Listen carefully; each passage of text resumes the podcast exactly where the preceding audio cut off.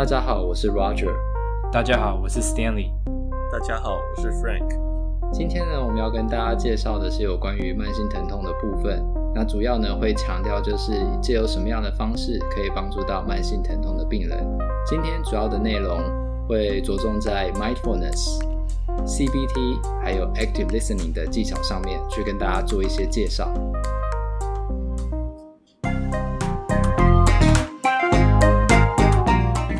那其实呢，最一开始呢，我们主要在讨论的是有关一篇文章。那这篇文章呢，它其实就是在比较。哎，Roger，我们是不是应该讲一下？对对对，我们是要先先先讲一下那个感谢听众，对吧？然后是因为他们，所以我们才做这集的，不然他们觉得，他们觉得对。刚刚说听众最重要的那个人呢，然后马上想直接切入。对啊，被发现。其实呢，就是我们首先要先感谢一下我们的听众，这样。那那个听众，很多听众一直都是我们的支持者，这样。然后我们这边还有一位呢，是我们 Frank，他有特别注意到的一位，那是哪位？Ryan，shout out to Ryan，就是说他 很热心的用他的那个 IG，然后跟我们分享几乎每一集哦，然后对他几乎每一集好像都有听，所以。他也非常的期待我们在讲 chronic pain 的这样的主题。嗯，他都有听完吗？好像有吧。真的吗？那如果出小考的话，他还考得过吗？我们只接受一百分哦。不然我们就下次出一题小考，然后看他能不能在我们 IG 上面留言下来回答出来好了。我们我们出我们出那个十题就是。那个 A B 就是每一个时政的那个 A B C 的等级，他只要回答对，我们就送他一个 小礼物。好好，可以，听起来不错。对，虽然听起来蛮难的，因为我都不确定我我自己都不记得。对，他到底是 C，这个是 A 吗？嗯，好啦，开玩笑的，应该应该是 C 吧？听说答 C 的几率是最最高的。嗯，答 C，因为我个人那个 C P G 里面那个 C。C 的内容好像没有很多，我觉得 B 的比较多。哦、我觉得 C B 那个 C P G 里面要打 B 比较容易。对，对，嗯，好，OK，好。那接下来的话呢，就呃由我先来跟大家讲一下好了。其实最一开始呢，在听到要讨论这个主题之后呢，我们的那个主要成员之一 Elaine，那他就找到了一篇文章。那这篇文章呢，其实主要就是去比较说，呃，mindfulness。这个方式跟 CBT，也就是 Cognitive Behavioral 啊 Therapy，他们两个呢，对于就是下背痛病人在心理层面上面的疗效到底是怎么样？那他找到的这篇文章呢，其实非常不错，因为它是一篇 RCT 的文章。那比较好玩的是说呢，这一篇文章它其实是个系列文章，这样。那它还包含了就是说，呃，同样去比较呃 Mindfulness 跟呃 CBT。在下背痛病、慢性下背痛病人有关于疼痛，还有呢功能上的表现。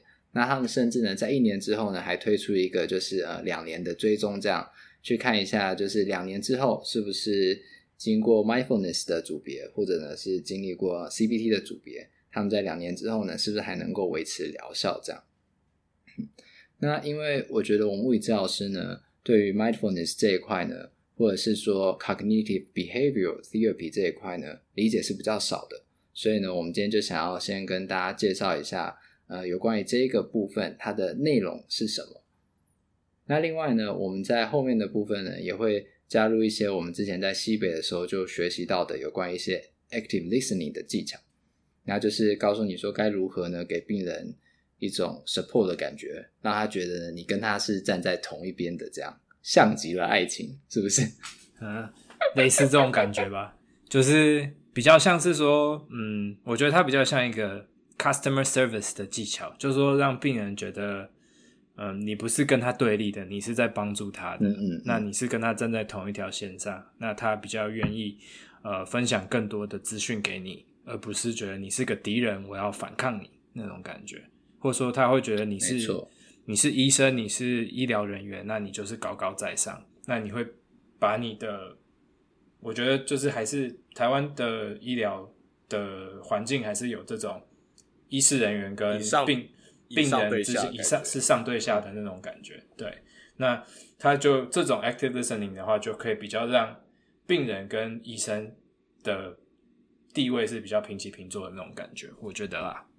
嗯，我是觉得说，医生台湾的文化里面，医生可能比较常常会有上对下这样子的关系在，嗯、但我觉得治疗师，我们治疗师跟病人好像 不太常常是这样哦。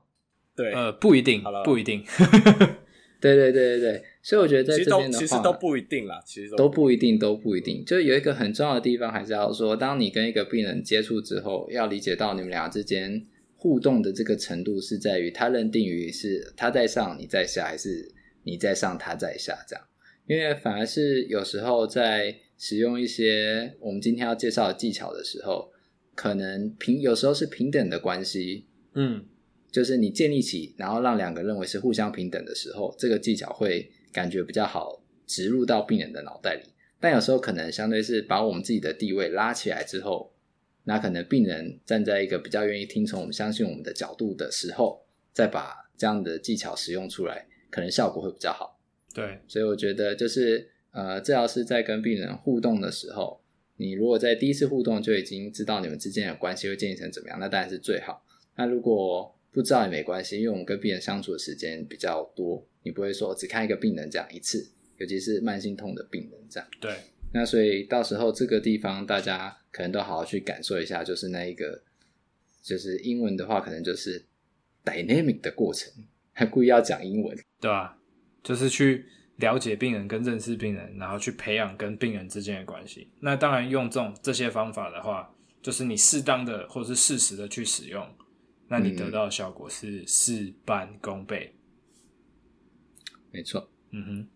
那现在的话呢，就是我现在跟大家介绍一下什么叫做 mindfulness 好了。我先打个预防针好了，我先打个预防，就是哦，我们今天介绍了 mindfulness，然后 CBT，哦，active listening 是我认为每个人都应该要学会怎么用了。但是假设今天你遇到的病人是 psychosocial 问题，真的蛮严重的，然后蛮 dominate，那今天学的 CBT mindfulness 是在教导我们 PT 说。如何初步的去处理这样类型的病人，但是我们还是要转介给呃 psychiatrist、psychiatrist、psychologist、logist，就是心理治疗、心理智商、身心方面的专业去协助他们，因为我们不是这些专业。那我们今天介绍，因为我们本身也不是这样子的 background 的人，那只是说我们去阅读 paper，然后去看各种的资料，帮大家整理出来我们。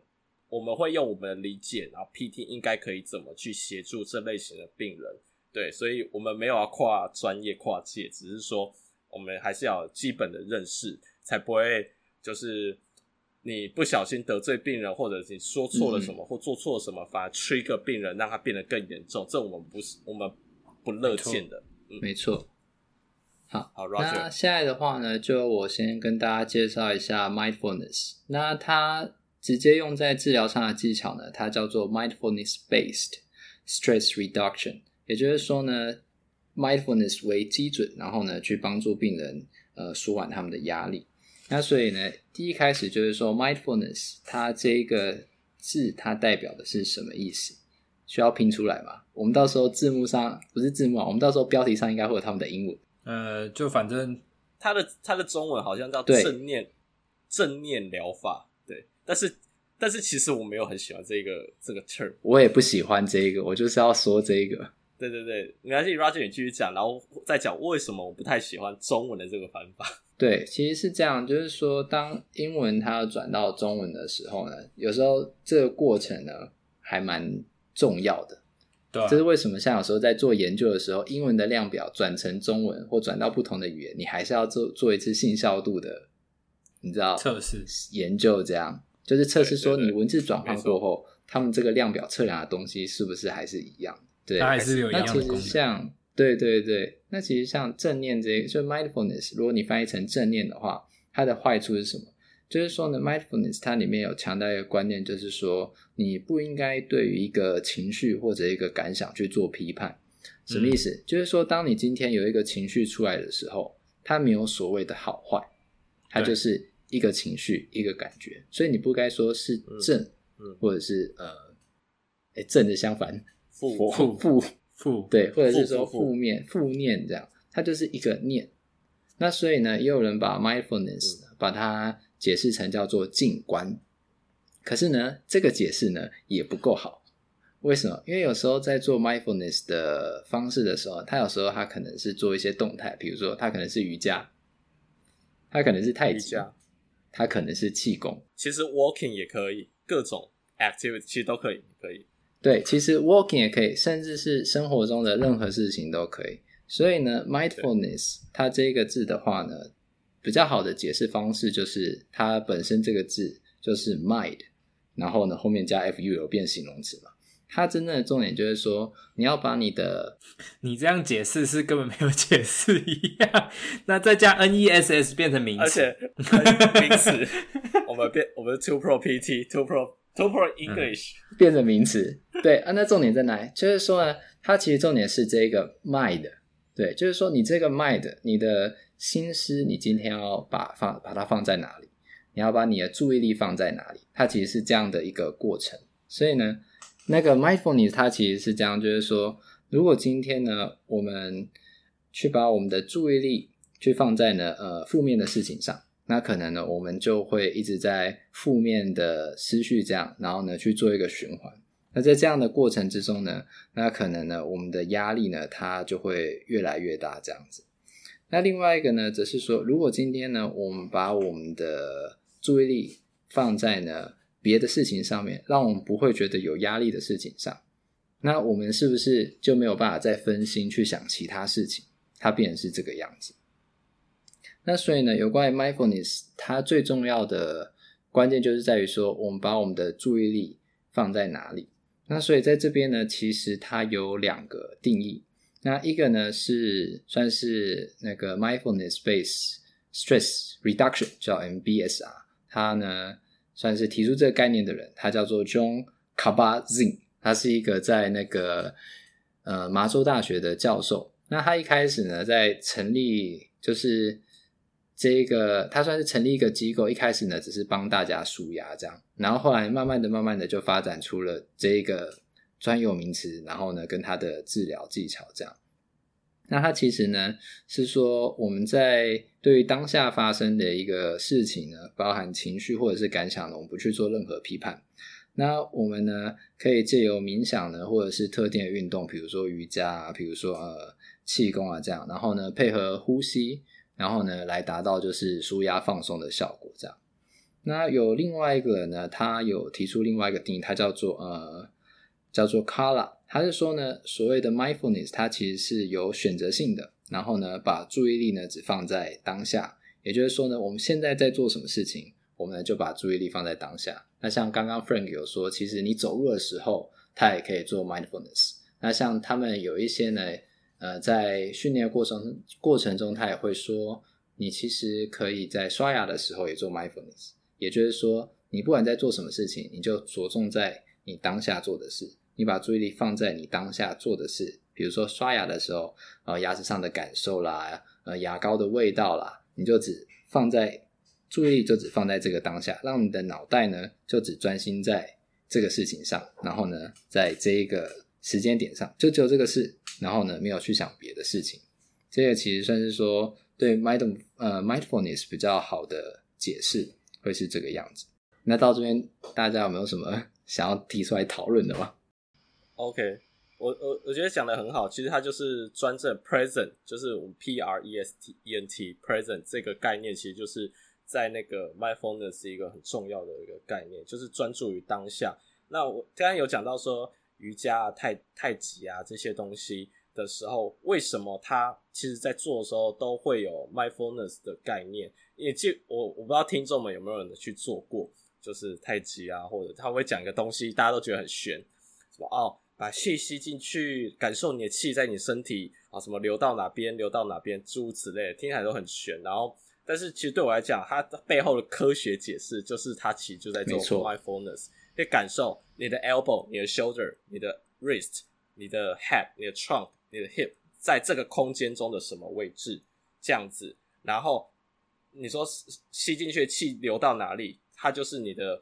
气吸到我们浪里面，因为浪我们有 diaphragm diaphragmic 的一个 breathing，所以各种方式，然后你的 rib 怎么动，然后有风吹过来，你就感受风吹在你皮肤上的感觉，就是专注于当下你在做的事情，不要过去发生的事情，未来发生都不不是重点，重点是当下，这是 mindfulness 的重要的一个概念啊。所以才会说，不管什么 activity 都可以做 mindfulness。嗯，因为像其实我在那个就是 headache center 的时候，因为那边都是 migraine。那当你会被确诊 migraine 的条件，那就是说他把其他东西给 rule out，然后最后才说你是 migraine，对不对？那像这样的话，其实他们，所以它是一个垃圾桶，应该算是说，它其实 垃圾桶。我觉得，如果今天你真的细细的 rule 掉，就是造成头痛的所有原因，比如说呢，包含 tension headache，比如说呢，包含那个 cervicogenic headache，对不对？那还有一种是，比如说呃 vestibular headache，类似这样。那如果你这些 rule out 掉之后呢，它还有 headache，那你可能呢就会把它认为那它是 migraine。那当然呢，跟它发生的频率也有关系，因为像同样就是应该说 migraine 它是一种。但还有一种呢，它叫做 cluster headache。那那一种呢，就是说比 migraine 更频繁发生的 headache，这样。对，那跟 migraine 那又是不一样，因为 migraine 它其实它还有它后面的那个生理机制是已经有被、嗯、呃，我不能说被证实出来，但大概都是有假设出来，然后有理论出来的这样子。嗯嗯哼，OK OK。那所以呢，在那边的话呢，它其实也有开一个课程，就是说。呃，是瑜伽课，然后呢是四十五分钟的瑜伽课。那前面三十分钟呢，就是做身体的动作嘛。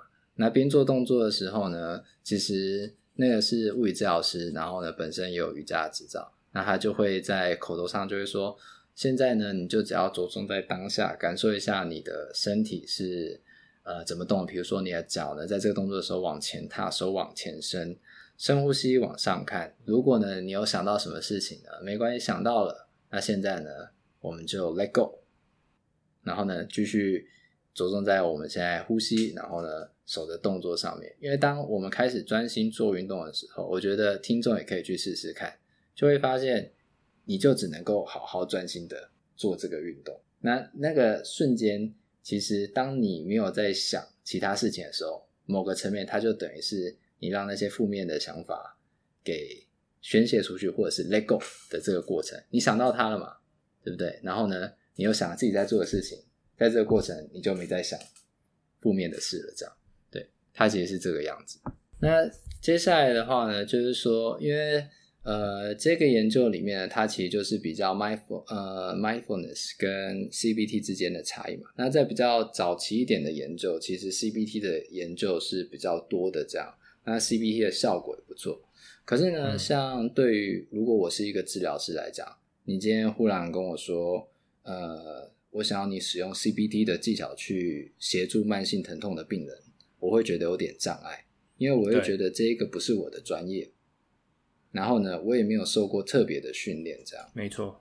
那我该怎么帮助病？我之前也就有遇过这种状况，对对对，都会有这种状况，对啊。我去实习的时候，老师突然跟我说你要用 CBT，我说啊，对啊，就会有一种无力感，这样对不对？就是所谓那个叫做什么“巧妇难为无米之炊”，我乱讲。那个叫什么“不教而杀之谓之虐”，是这样吗？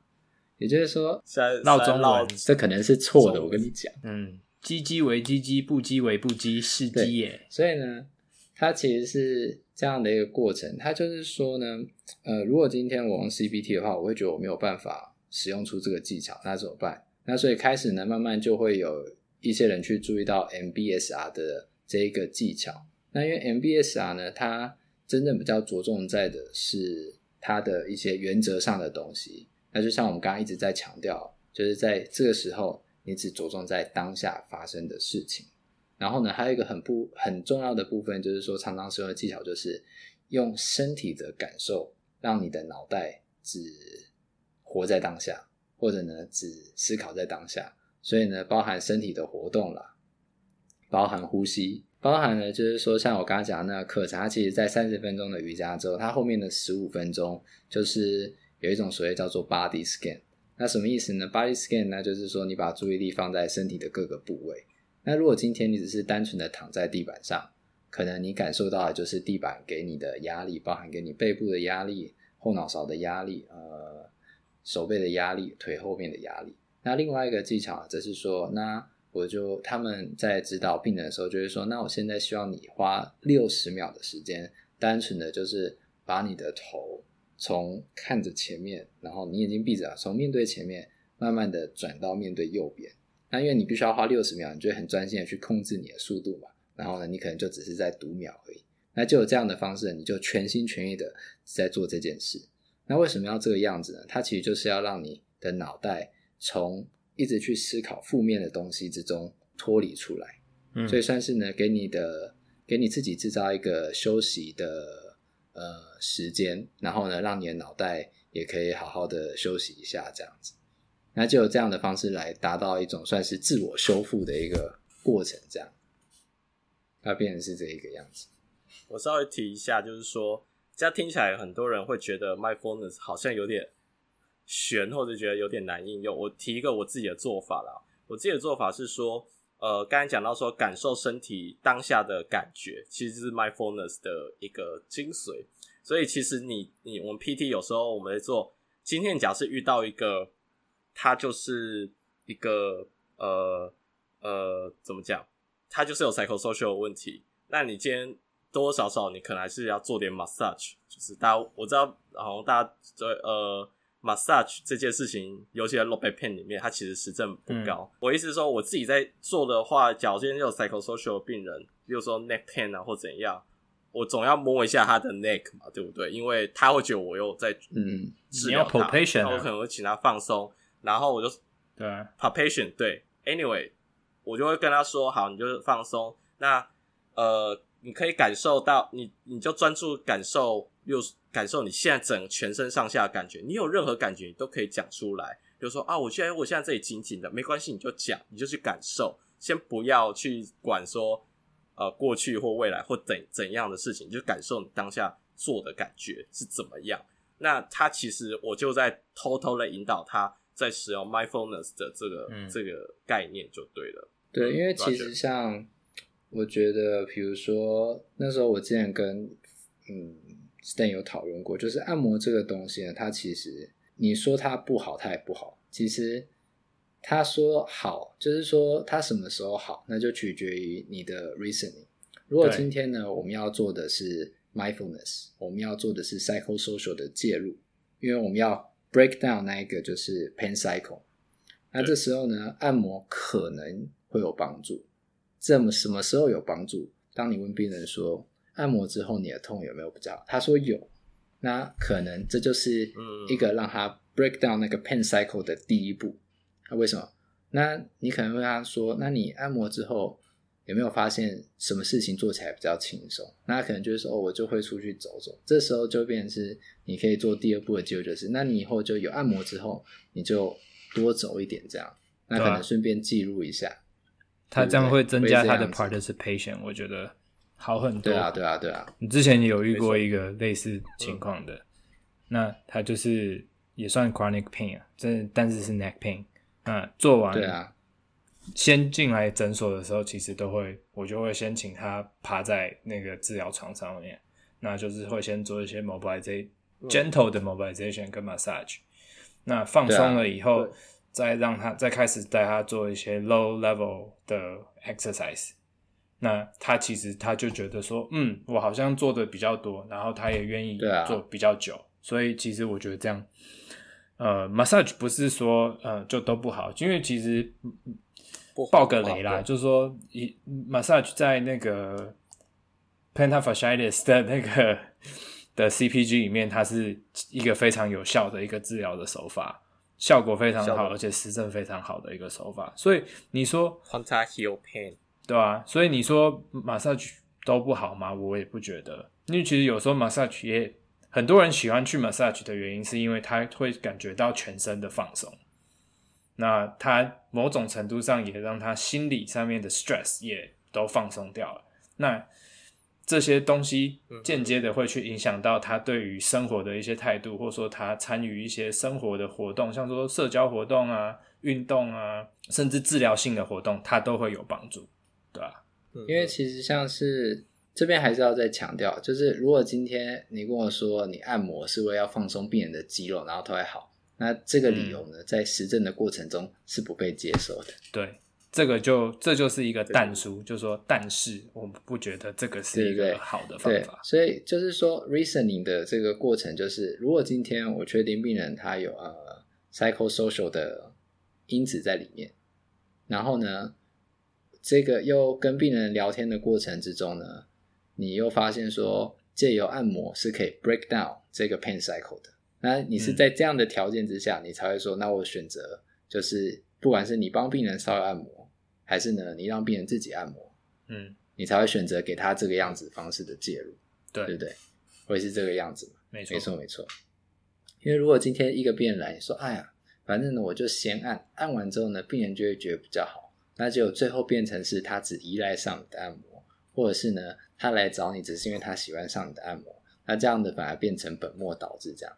因为在这边一直在强调，就是按摩它只是 break down pain cycle 的。第一步，而且还不是所有病人，是特定病人、嗯、特定条件之下，嗯，才会这个样子用。就是要你要能够 clinical reason 出你觉得这个是一个必要的治疗手法的时候，你才去使用它，不要去做一些所谓的无效治疗或者是安慰剂的治疗。没错，因为像那时候我们在像我跟我的 manager 在讨论嘛，就是。呃，他就说，像有一些病人，因为他们可能除了头痛之外，他还会有脖子痛的问题。那像有时候呢，可能会教就会教 stretching，但是在教 stretching 的过程呢，其实也有分两种，因为有一种呢，它其实是它真的很紧绷，对不对？你教他 stretching，因为它太紧。那但是有一种呢，它就是那种 flexibility 超好的。那可是呢，这时候呢，可能我的 manager。其实他也是治疗师，他就会说他还是会教 stretching。我就会说 why？那所以他的 reasoning 是这样，那就是说，当我们在教这种病人 stretching 的时候，你就不会跟他讲说要到 end range。为什么？因为你的目的不是为了 flexibility。对对，那你的目的是什么？你的目的其实是希望呢，借由在 stretching 的这个过程，那这时候第一个，他脑袋只会想着我要 stretching，对不对？嗯。那第二个，当他在 stretching 的时候呢？我们给他的指示会是说，你只要稍微感到有一点点张力的时候，你就可以停了，嗯、就停在那就好。为什么？因为我们是希望说，借由他身体给呃脑袋一个感觉，嗯，然后等于说算是 body 的另外一个 feedback 这样，嗯，然后让他就只能够在，就是除了脑袋要去做这个运动之外，然后身体也给他一个感觉，就是说，哦，他是跟现在的身体是在做连接的。因为其实对于有一些压力太大的人，他们甚至会有一些呃，应该是叫解离啦，至少我是这么理解。也就是说，他会觉得好像哎，刚刚发生的事情好像是做梦一样，他跟现在的这个时间已经是没有连在一起了。嗯，所以呢，有时候我们在做的这些事情很很多的一个原则就是说，让他去感受一下他身体的不管是变化也好。然后或者是说呢，身体正在呃面对的事情也好，那就这样让他和现在这个当下做连接，会是这个样子。OK，好，那接下来呢，再回到就是我们讲的这篇研究里面。那这篇研究的话呢，它里面呢主要是去比较就是 mindfulness 跟 CBT 之间呃疗效上的差异嘛。那其实呢，它最后的结果上来讲啊。这两篇在疗效上其实并没有太大的差异，这样。那我觉得他在这边有想要强调的一个点，就是说，如果今天你觉得 CBT 这个技巧呢，你在临床上不好使用的话，那其实呢，你是可以选择使用就是 mindfulness 这样的方式呢，去帮助你临床上看到一些慢性疼痛的病人。那在这里的话呢，它的 outcome measure 的话呢，它其实是有分几个部分的。那我觉得借由就是。跟大家讲解一下 outcome measure 他们在 measure 什么，也可以理解说我们通常是用什么样的观点，然后呢去评估一下病人的慢性疼痛的程度。这样，那 mindfulness 这边的话呢，它其实主要是有一个量表，它就分成主要是四个部分。第一个呢是 observing，那也就是说呢，它是在评估病人内在和外在的感受的。那这个比较特别的是说，它可能就是给你一句话，然后问你说这件事情呢。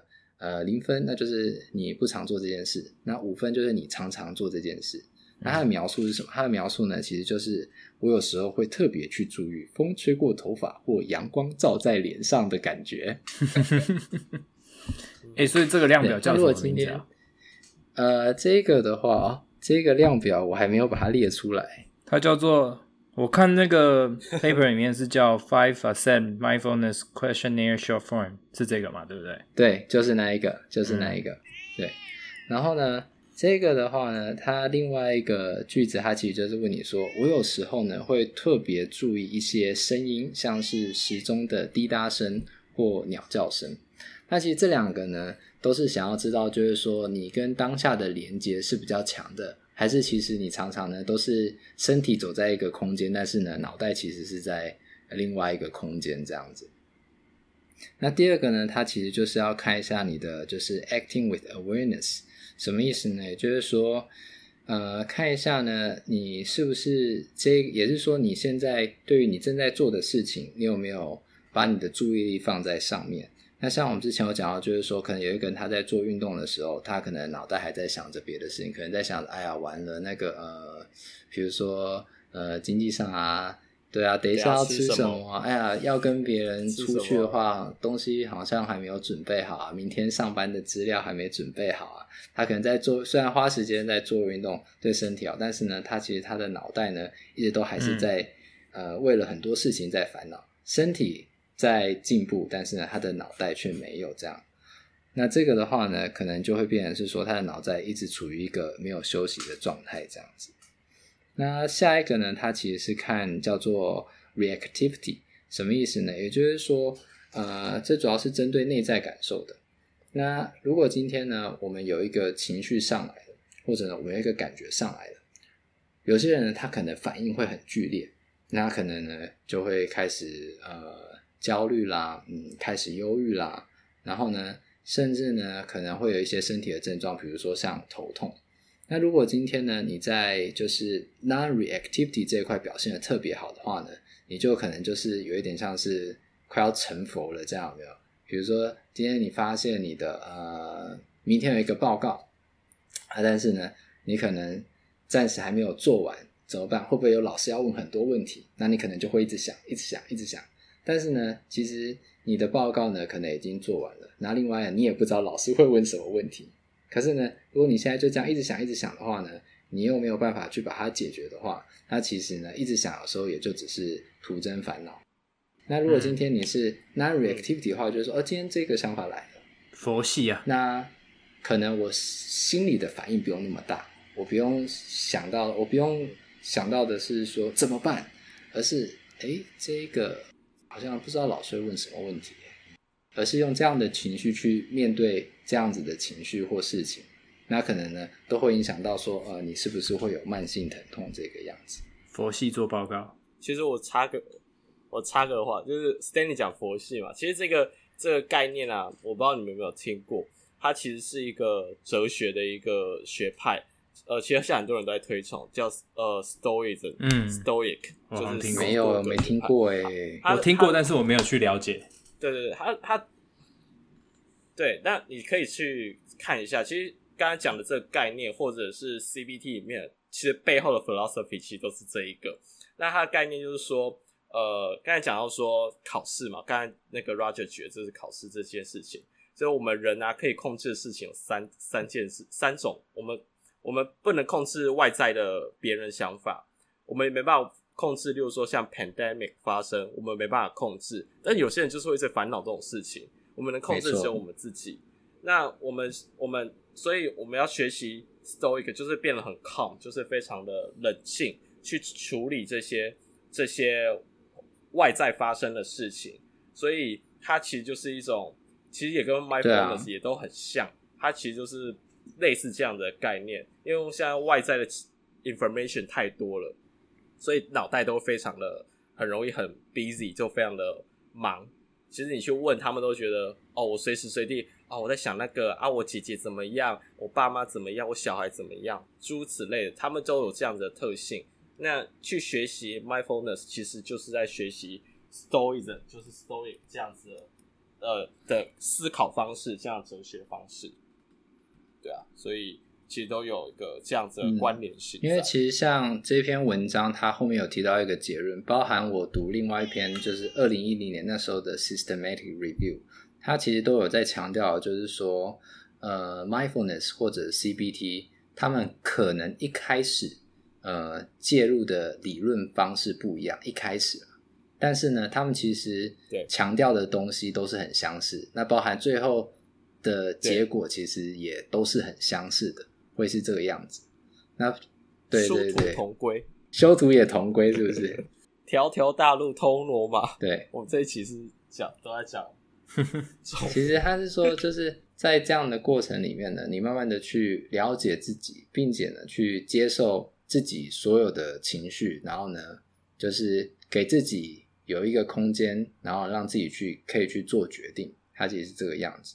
那所以这样也刚好可以提到，就是他下一个他评估部分，就是说 non-judging 的部分，也就是说，当今天有一个情绪跟感想上来的时候，我们不给他贴一个标签，这样。那所以呢，我们不说这件事情是好，然后呢，我们也不说这件事情是坏，反正，它就是一个中性的事情出来了，来了就来了。你觉得它好就好，你觉得它坏它就坏，不管它好它也是坏，反正出来了，那它就走了，大概是这个样子的感觉，这样。那因为呢。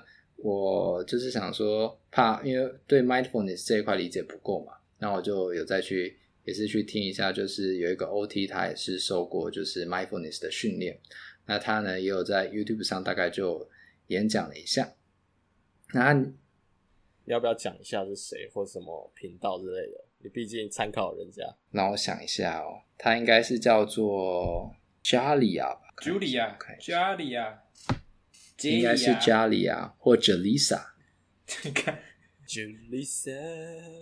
那这样是要看一下我历史记录，会不会看到不该看的东西？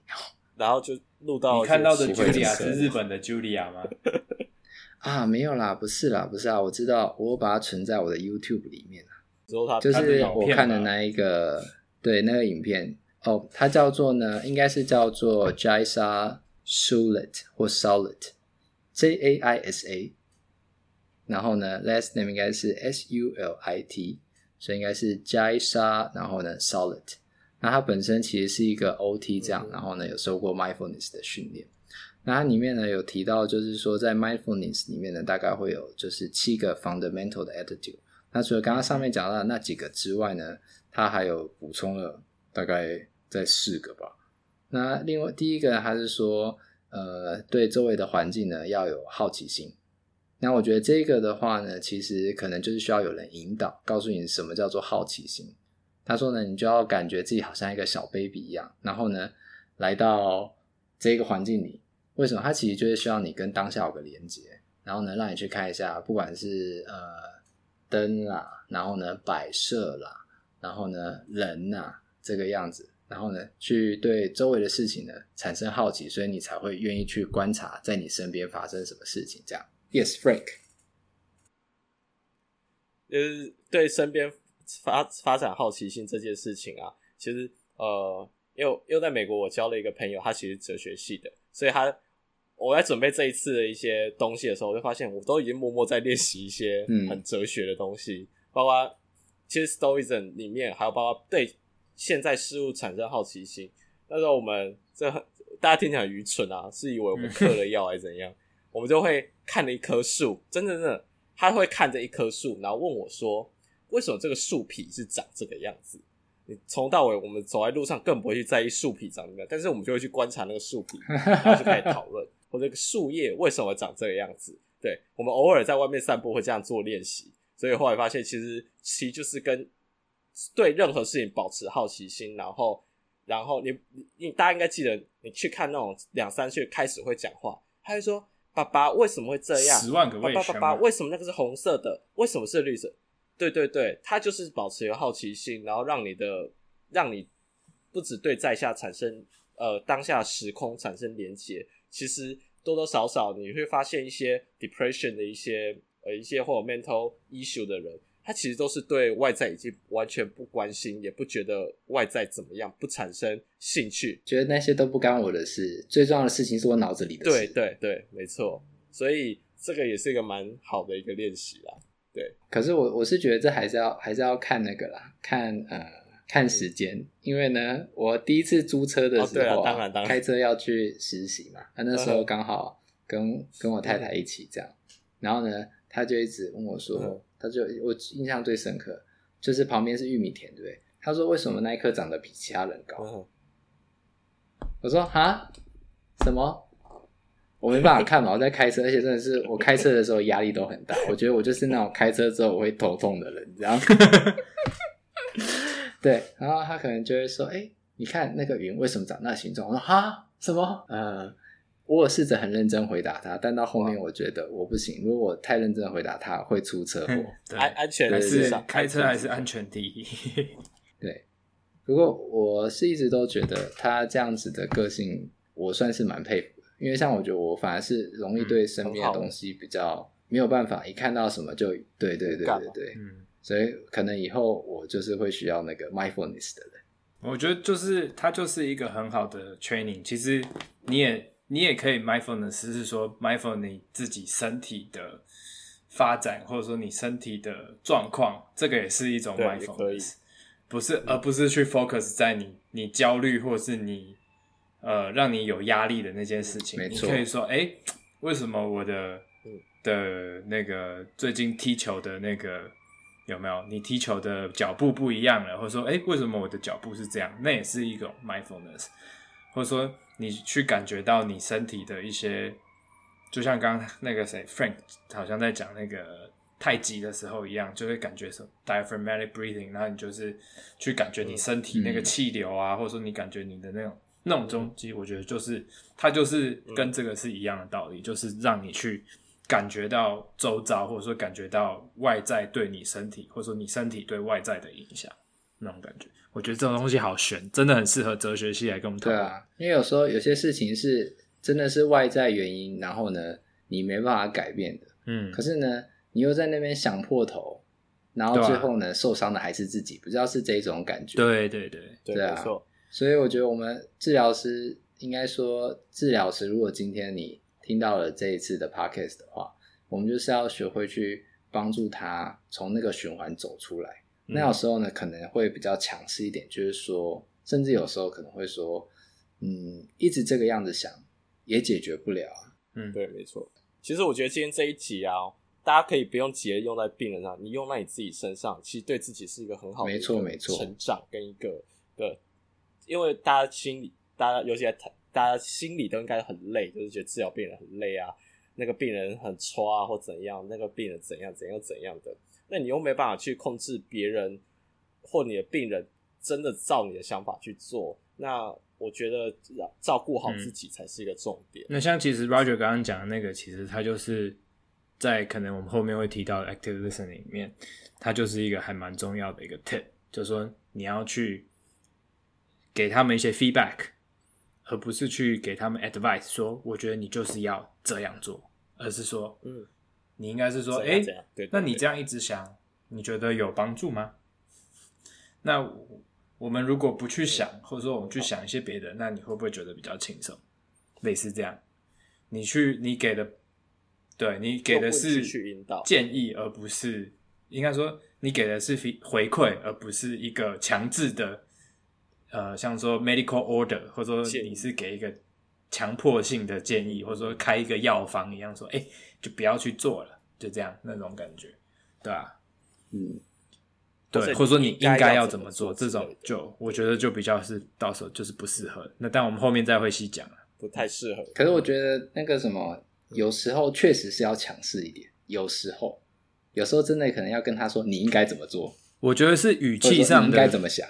嗯，可是我觉得是语气上的差异啊，就是说你语气比较 firm 一点，就是说你比较强硬一点的语气去跟他讲，因为你有时候，嗯，那当然这个也其实你讲的那个方法，我觉得在某些时候是适用的。那这个前提是你跟病人之间的关系是良好的，或者说你觉得这个病人你可以用这个方法，不然对，没错，多数病人会觉得，嗯，你是在你是怎样？你是在挑衅我吗？还是？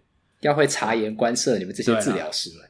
对啊，嗯，那其实这后面呢，大概那 mindfulness 也差不多就快要介绍完了。大概在几个概念跟大家说一下，就是有关于呃，里面的概念 acceptance，这期我们刚才已经讲到，就是说，当有一个情绪感受出来的时候呢，其实你就是有一个很重要，就是说你去承认它的存在。那什么叫承认？英文它是用 acknowledge，也就是说呢，你不要说，呃，今天有一件比如说不好的事情发生了，我呢就去回避它，这样，因为你呢不知不觉都还是去想到他，而且你每次想到他的时候呢，你就会觉得很烦，你就会觉得心情不好。所以，与其这样呢，你不如去面对他。那就去面对他的时候呢，你就是去承认了他的存在。那当你承认他的存在之后呢，其实就有一个很好玩的东西，你就好像是大哥这样，或者是大姐，然后呢，再对那件事情说：“好吧，我现在允许你存在在我这个空间里。”然后就有这样子的方式呢，你可以跟他和平的共处。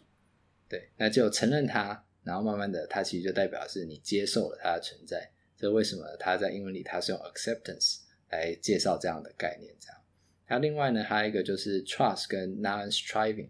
trust 这个部分呢，就是说，呃，要去相信你身边的人，包含了你的朋友，然后呢，或者是说呢，呃，你的亲人这样子。然后呢，就这样的方式呢，去相信这些真的可以帮助你的人。那不过最重要的呢，就还是要相信自己这样。那 non-striving 的部分呢，前面有提到，就是我们能够控制的只有我们自己。虽然我们在社会化的过程之中，我们都会想要去符合别人的期待，可是呢，符合别人的期待如果会造成我们的困扰，为什么要去符合别人的期待？如果今天我是一个很聪明的人，我知道我自己很聪明，这样就够了。我是一个有自信，我知道我自己有自信，这样就够了。那如果今天我知道我是在某方面有天分的人，我不需要去迎合别人的期待，我只要，甚至也不一定说自己就要。一定要把自己的期待拉到哪里，而是呢去接受现在的自己。它其实有一个这样的概念呢在里面。这样，那最后想要讲到一个就是说，呃，mindfulness 它其实还有另外一个相反的词，那它叫做 autopilot，什么意思？自动导航，跟 Tesla 一样。Tesla 一样。对，因为刚好强调 mindfulness 它其实就是字面上的意思，我就是要有选择性的把我的注意力放在。他们建议放在当下上面。嗯，那 autopilot 的话呢，它本身并不是坏事，因为很多事情我们熟能生巧，一直做，我们自然而然的，我们就用这样的模式去做。然后呢，想法上我们也自然而然的就依循我们生活中的经验，然后呢，去这种自动导航，然后呢，就发生什么事我们就知道怎么处理。那对于一般人来讲，可能自动导航是让他们的生活比较方便。可是呢，对于慢性疼痛的病人，可能自动导航对他们来讲就不是一件好事情，或者是说忧郁症的人，他可能呢自动导航来讲，他就不是一件好事情。为什么？因为像有一些忧郁症的人，他其实会有一个现象，那在这里它叫做 rumination，也就是呢反刍思考。那这个在量表里面它有提到，那它大概就是说反刍思考是什么？就是说呢，我今天一直在想一件让我心烦的事情，可是呢，因为我没有解决的办法。那解决不了它怎么办？我就想要继续想，为什么？因为我希望能够想到解决办法。所以呢，就是这个想法出来了，然后呢又回去了，但又出来了又回去了。然后在这样的过程里面呢，你就在这样的恶性循环里，然后呢让你自己的压力越来越大，然后呢越来越大这个样子。那所以对于有忧郁症或有慢性疼痛的病人，如果呢你让他进入自动导航模式，那可能就会进入这个反刍思考的模式，然后呢。他的压力就会越来越大。那如果对慢性疼痛的病人来讲，他一直想着自己的疼痛，我有痛了，我不能够出去呃爬山了；我有痛了，我不能跟我的朋友出去玩了；我有痛了，我什么事情都不能做了。然后呢，他就会觉得呃心情不愉快。那包含就是身体可能还有另外一个改变，就是说他的那个呃交感神经系统可能就会变得比平常还要敏感这样子。那那敏感，这样子的过程反而会。让他的疼痛恶化，那所以这时候呢，我们就是需要就 mindfulness 这样的方式去打断掉他这个自动导航的这种系统，这样告诉他要有目的的，然后呢去做什么事情，做什么事情这个样子。好，那我想我 mindfulness 大概先到这，你补充，你补充，我稍微补充一下。对，呃，刚才我有补充两点了，就是 acceptance 这件事情，我觉得听了还蛮有趣的啦，就是因为又是一句话，殊途同归，因为。刚刚说接受一些你负面情绪或比较不完美的自己这件事情呢，其实呃，因为很多其实很多忧郁症或者一些有 mental issue 的人，他其实很容易是完美主义者。完美主义没有不好，但是假设让自己的无法融入社交生活，或让自己身体出了毛病，那其实是有问题的。那就是说，过他接受过往不不好、不完美的一些自己的话，这件事情在一些 psychotherapy 里面也都非常在强调。我举个例子来讲好了，有些人应该有听过催眠疗法，催眠其实有些。心理治疗或者一些，他们其实都有学这个技巧。那它是干嘛用的呢？它重点就是去挖掘，因为人的身体是很聪明的。因为我有一本书啦，叫做呃《Body Keep the Score》或者什么，我忘记那本书的名字。身体会记得住你曾经发生过任何事情、任何的创伤，无论心理层面或者是、嗯、呃 physical 层面的。那它催眠的好。催眠的话，它有时候的方式是要去 induce 和 trigger 出你已经掩盖住，你已经忘记了这件事情。那这件事情可能默默默的影响。刚刚 Roger 讲 autopilot，为什么你会反复的做这件事情？那 maybe 过去应该会有一个 event trigger，然后导致你会做一直反复做这样子的思考或这样子的行为。那借由接受你再重新面对这样子的。的你不想承，你过去不想承认的阴暗面，有些人叫 shadow，就是你比较阴暗的那一面。这件事情接纳它，让它完完整自己的个完整的一个人，你接受它了之后，其实对你整体的状况也会变好。那刚刚讲到 autopilot，CBT 里面的用词叫做 automatic thoughts，就一一模一样意思，自动化思考。遇到某件事情，他就会固定有怎样的想法、信念或怎样的行为。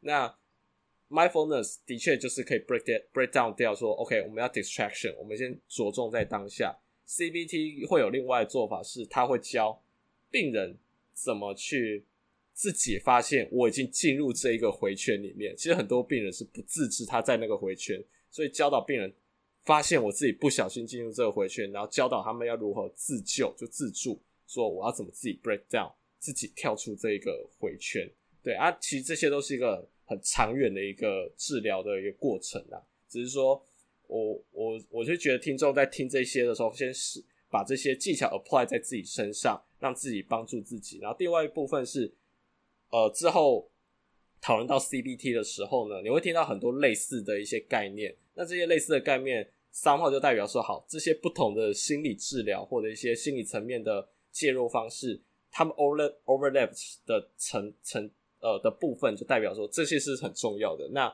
我们就可以 pick up 这些 component，创造出自己的一个你觉得比较好 apply 在你的临床环境或 apply 在自己身上。那这样子也可以觉得说，我也不一定说我一定要照着 mindfulness 那几个 attitude 或那几个。Steps 或者 CBT 的什么什么概念，我一定要 follow，不用你就是去 pick up 这些 overlap，或者你觉得诶、欸、这个真的很受用，你就把它拿过来用用看，这样子大家或许会觉得会不会那么虚无缥缈啦。嗯，那希望我们今天的节目应该就先到这里。那下一次的话呢，我们就会帮大家介绍有关于 CBT 的概念。这样，那今天呢，非常欢迎呃 Frank。作为我们的来宾，那下一次呢，就会由 Frank 来作为我们 CBT 的主讲人。这样，如果喜欢我们的 Podcast，欢迎到 Apple Podcast、Google Podcast、Spotify 和 YouTube 上订阅，也可以到 Facebook 和 Instagram 上追踪突破物理治疗。今天我们的节目就到这，我们是突破 PT，我们下次见。